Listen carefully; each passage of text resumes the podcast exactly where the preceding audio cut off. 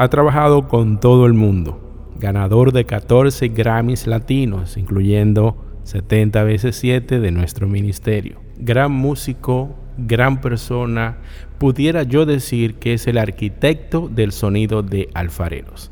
Hoy conversamos con el ingeniero de sonido Alan Lechern.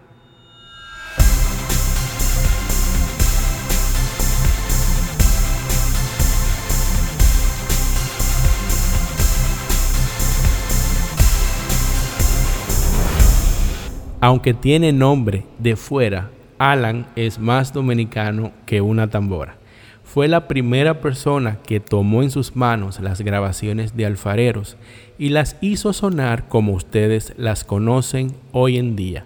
Canciones como Vipéame, Qué lindo o Corazón de Barro pasaron por sus bendecidas manos.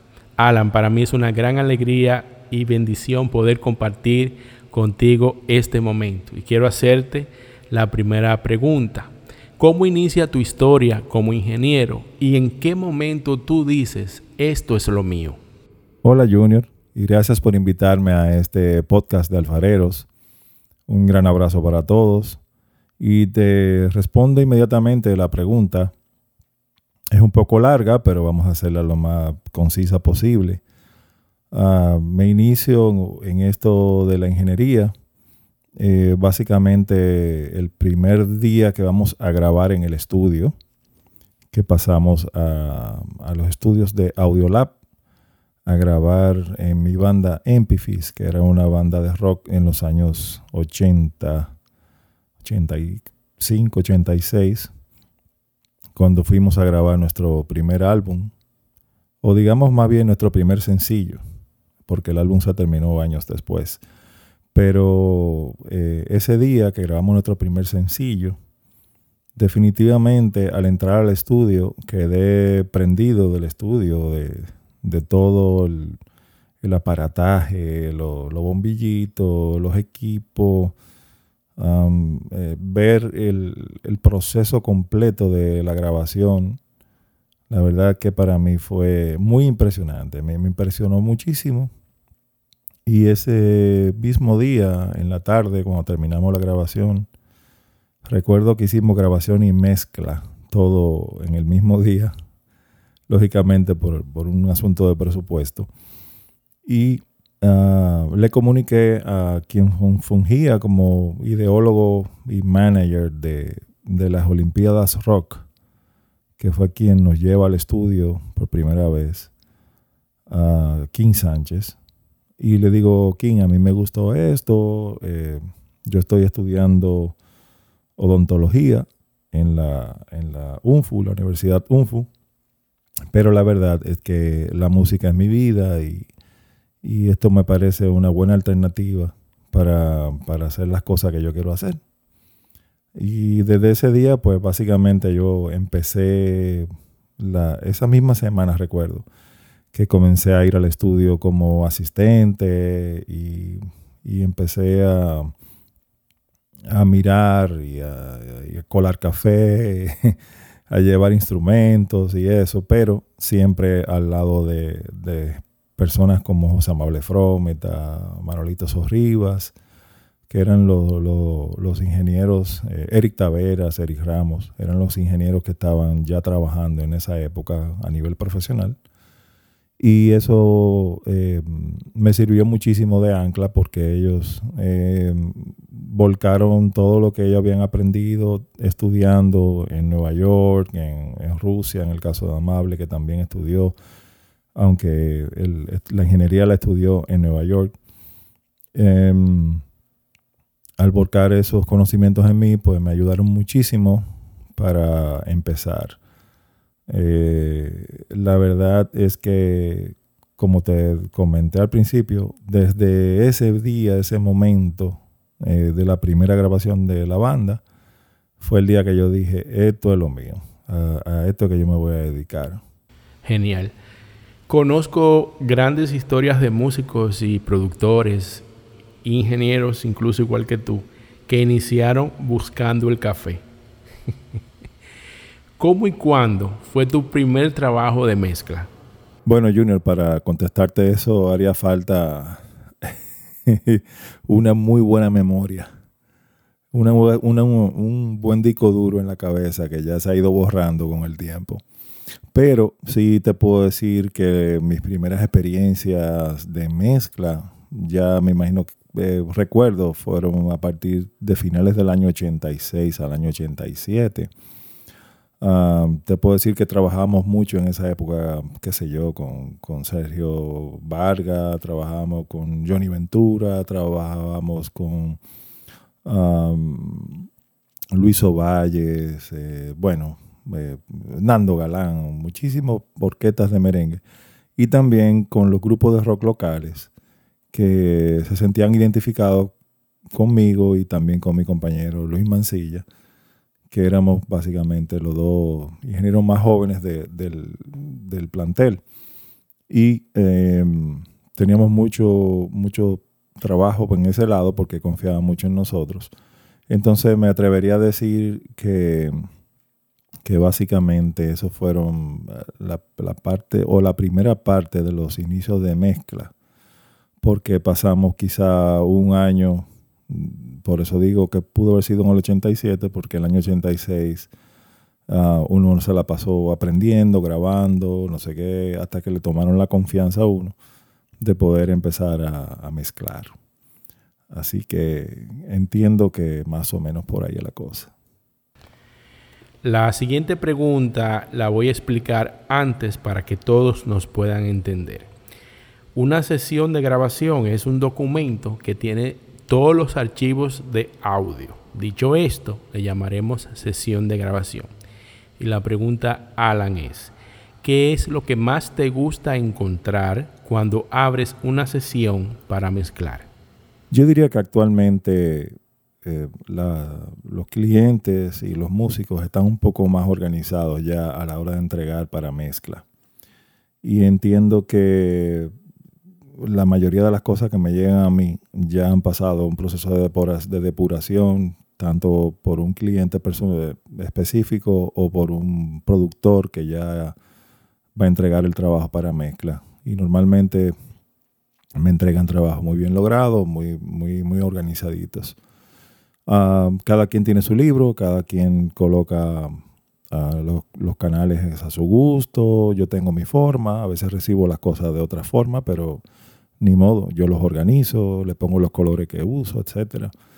Ah, yo te diría que lo que más me, me, gusta recibir en una, en una grabación que voy a mezclar es que todo esté debidamente grabado, lógicamente, que no, haya distorsión.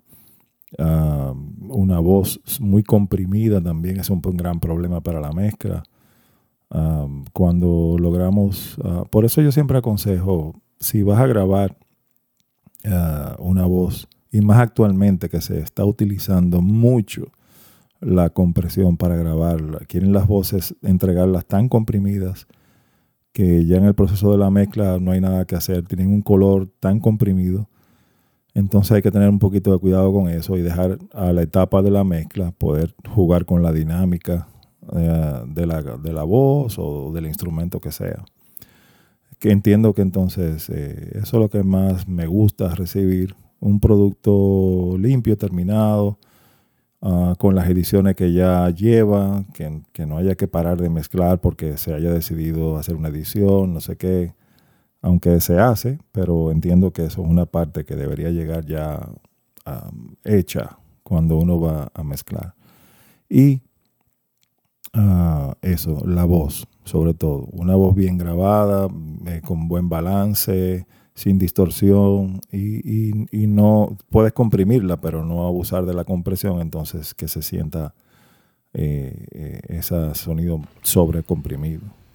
¿Qué no te gusta encontrar cuando abres una sesión para mezclar? Bueno, yo diría que lo que menos me gusta, además de lo que ya hablamos de, las cosas distorsionadas y eso, es eh, encontrar, por ejemplo, una serie de canales eh, apagados, eh, a la cual yo no tengo ni, idea si es que esos canales los apagaron para, porque estaban oyendo algo o su Pro Tools en su casa no tenía suficiente memoria para abrir canales y lo apagaron.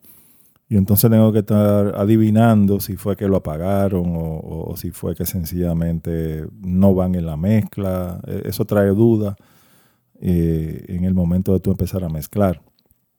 Eh, la verdad que yo entiendo que eso ah, me, molesta un poco. Y la otra parte, eh, por ejemplo, actualmente se usa mucho. A mí me gusta recibir las sesiones lo más limpia posible sin, plugins insertados de, sesiones, de, la sesión que se ha trabajado para escuchar. Ah, porque eso normalmente hace que uno se, rija por esas, esas eh, ecualizaciones que han hecho y etcétera. Pero más bien eh, como actualmente, por ejemplo, las guitarras y muchos, muchos ah, otros sonidos se están grabando con plugins eh, insertados en, el canal y ya es un sonido que se requiere así, pero es posible que yo no tenga ese plugin. Entonces lo ideal es hacer un, ya sea un bounce o hacer un print de ese canal con ese efecto tal cual como ya tú lo quieres, de, para, para yo no tener que saber cómo tú querías que sonara. Pero son ya más bien los canales que se, realmente tú quieres que suenen así. Alan, ¿qué es un plugin? ¿Para qué se usa? ¿Y cuáles son tus favoritos? Pues un plugin es básicamente una emulación de, aparatos que, utilizamos, de equipo, de hardware que utilizamos en la mezcla y en la grabación, tales como ecualizadores, compresores, o sea, eh, efectos de modulación, de reverberancia, de, espacio, digamos. Eh, y también de preamplificación también. Entonces, estos son emulaciones de estos aparatos y uh, lo hay en diferentes sabores y colores. La verdad que cada vez hay más. Yo trato de mantener en mis sesiones y, en mi computadora donde mezclo uh, los plugins que realmente yo voy a utilizar, porque a veces uno pierde mucho tiempo buscando algo Ah, teniendo una lista tan larga de, efectos, si tú le das, le das y sigue saliendo plugin y plugin y al final terminas usando lo que siempre usas. Entonces, eh, mi recomendación es esa. trato de tener siempre lo que, lo que, realmente, eh, lo que realmente uso disponible. Y bueno, si ya voy a buscar algo específico, bueno, pues ya ni modo, los busco pues hay, hay, plugins simples de inserción, como un canal, una ecualización, un, compresor, no sé qué. Existen otros que son channel strips, que vienen con preamplificador, bueno, como si fuera un canal de consola. Y vienen ah, otros que ya más recientemente son multi-plugins que tú lo pones en un canal. Y ese plugin ya tú le puedes poner varios plugins adentro. Excelente. ¿Cuál fue la primera canción que mezcló Alan Lecture para Alfareros? A ver si el disco duro tiene esa data. Bueno, Junior, aunque hace mucho de eso. Eh, bueno, sí, recuerdo que esto es un proyecto. En esa época yo estaba trabajando en el estudio de Chichi Peralta. allá teníamos varios formatos para trabajar. Teníamos la, cinta de 2 pulgadas con Dolby SR y teníamos los HADAT también. Recuerdo que tú llegaste con, el proyecto para mezclarlo allá donde Chichi. Eh, yo tenía a mi disposición, la, eh, teníamos dos consolas esclavizadas de una versión, eh, una Mackie que salió en esa época, en los años finales de los 90. Era una Mackie digital, según recuerdo, la, la, Mackie D8B. Digital A-Boss, exacto. Y sí recuerdo, eh, eh, empezamos a mezclar con Palante, que era el, tema insignia de la producción.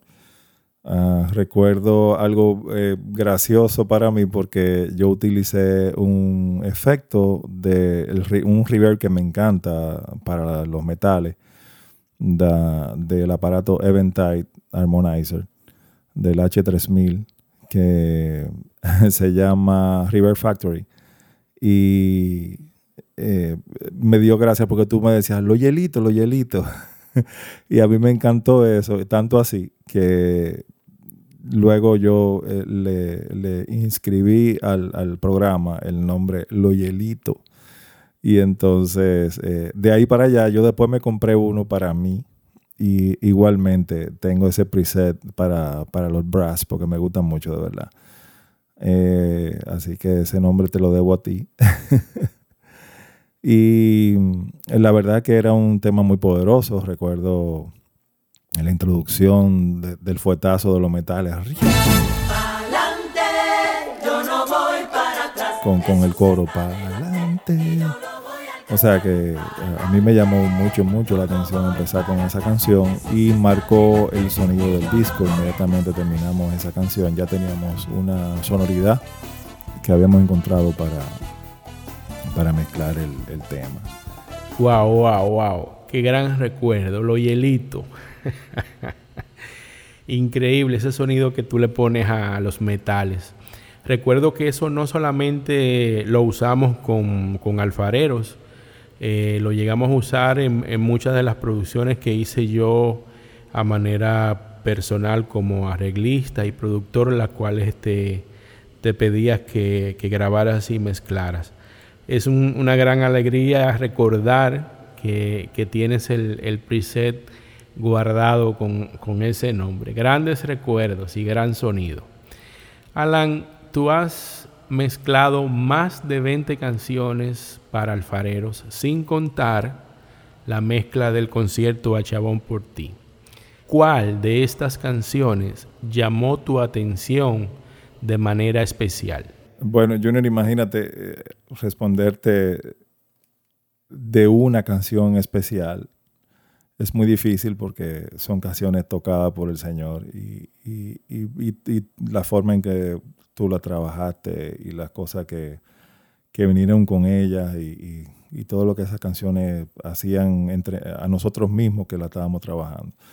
Pero sí te puedo decir que, una de las que más me gustaba eh, trabajar, básicamente, o sea, hacerle la mezcla y, buscarle un color. Recuerdo una muy especial que era como un niño, porque eh, además de que tú me llevaste, recuerdo, eh, un audio grabado de, tu hijo o de tu sobrino, ahora bien no recuerdo, ah, que entra en la canción con un mensaje eh, que no se entiende, yo no entendía, tú sabías muy claro qué es lo que dice. Ajá. Y entonces, además recuerdo que llevaste un, un baterista, ah, creo que era haitiano, no sé, como para darle el swing de del merengue así medio, o entre el souk y el merengue haitiano y eso. Y a mí me encantó. Y la guitarra es tan eh, inmejorable, o sea, tiene un swing súper, súper, súper chévere. Y la recuerdo con, con, mucho agrado esa canción, sobre todo a la hora de mezclarla. yo te diría que, que esa especialmente a mí me tocó eh, a nivel profesional y, también a nivel personal me gustó muchísimo.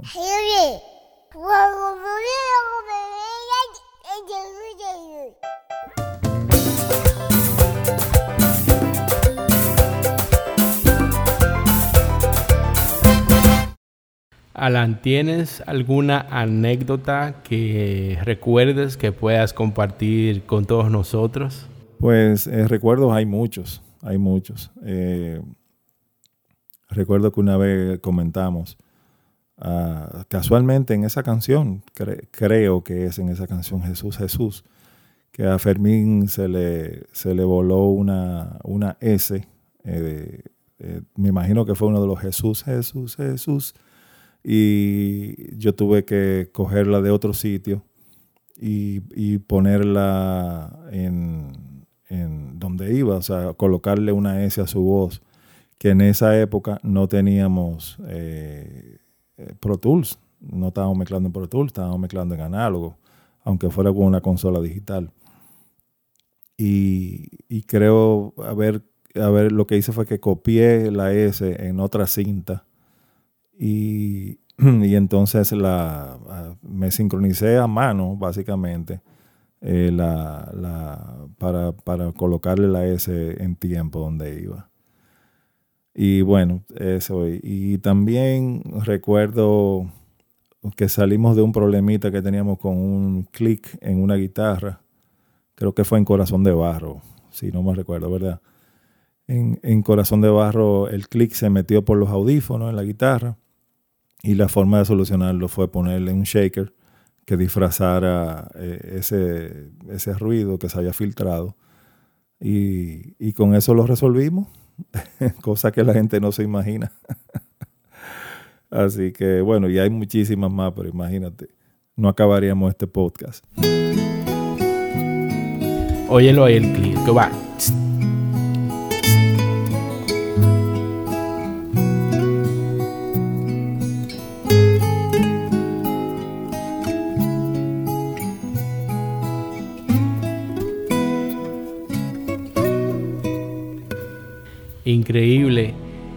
No solamente es ser ingeniero, sino el saber resolver problemas que van más allá del tema de la ingeniería. Tú eres un maestro, un bendecido de Dios, Alan, por todo lo que haces y has hecho con nosotros. Yo quiero aprovechar este momento para dar gracias a Dios por tu vida, por lo que tú has brindado, lo que has ofrendado a nuestro ministerio, que se ha transformado en bendición para miles de personas que han podido escuchar con excelencia esta música que Dios ha puesto en el corazón de estos servidores. Tu trabajo ha mejorado, ha potenciado eso que nosotros hemos querido hacer y ha sido de mucha bendición conocerte, tu amistad, tu cariño, a la cual doy gracias al Señor en cada momento y siempre es una bendición llamarte para preguntarte cómo se hace tal cosa, cómo funciona tal cosa, el digital performer, la secuencia y tú siempre estás dispuesto para servir y orientarnos. Así que quiero dar gracias por decir que sí a este podcast y Gracias por decir que sí a tu vida, a tu talento en nuestro ministerio. Te quiero mucho, Alan. Gracias, Junior, gracias. Y, yo diría que yo le doy gracias al Señor. Me doy gracias al Señor por haber puesto este proyecto en mi camino y que me, juntara con, profesionales y personas como tú. Porque más allá del trabajo y más allá de las cosas bonitas que hemos logrado profesionalmente, hemos logrado una, una bella amistad de respeto mutuo y de, admiración. Así que eh, agradezco que el Señor me haya, nos haya encontrado en un camino. Y eh, agradezco la invitación a, este podcast y nada, saludos a todos y bendiciones.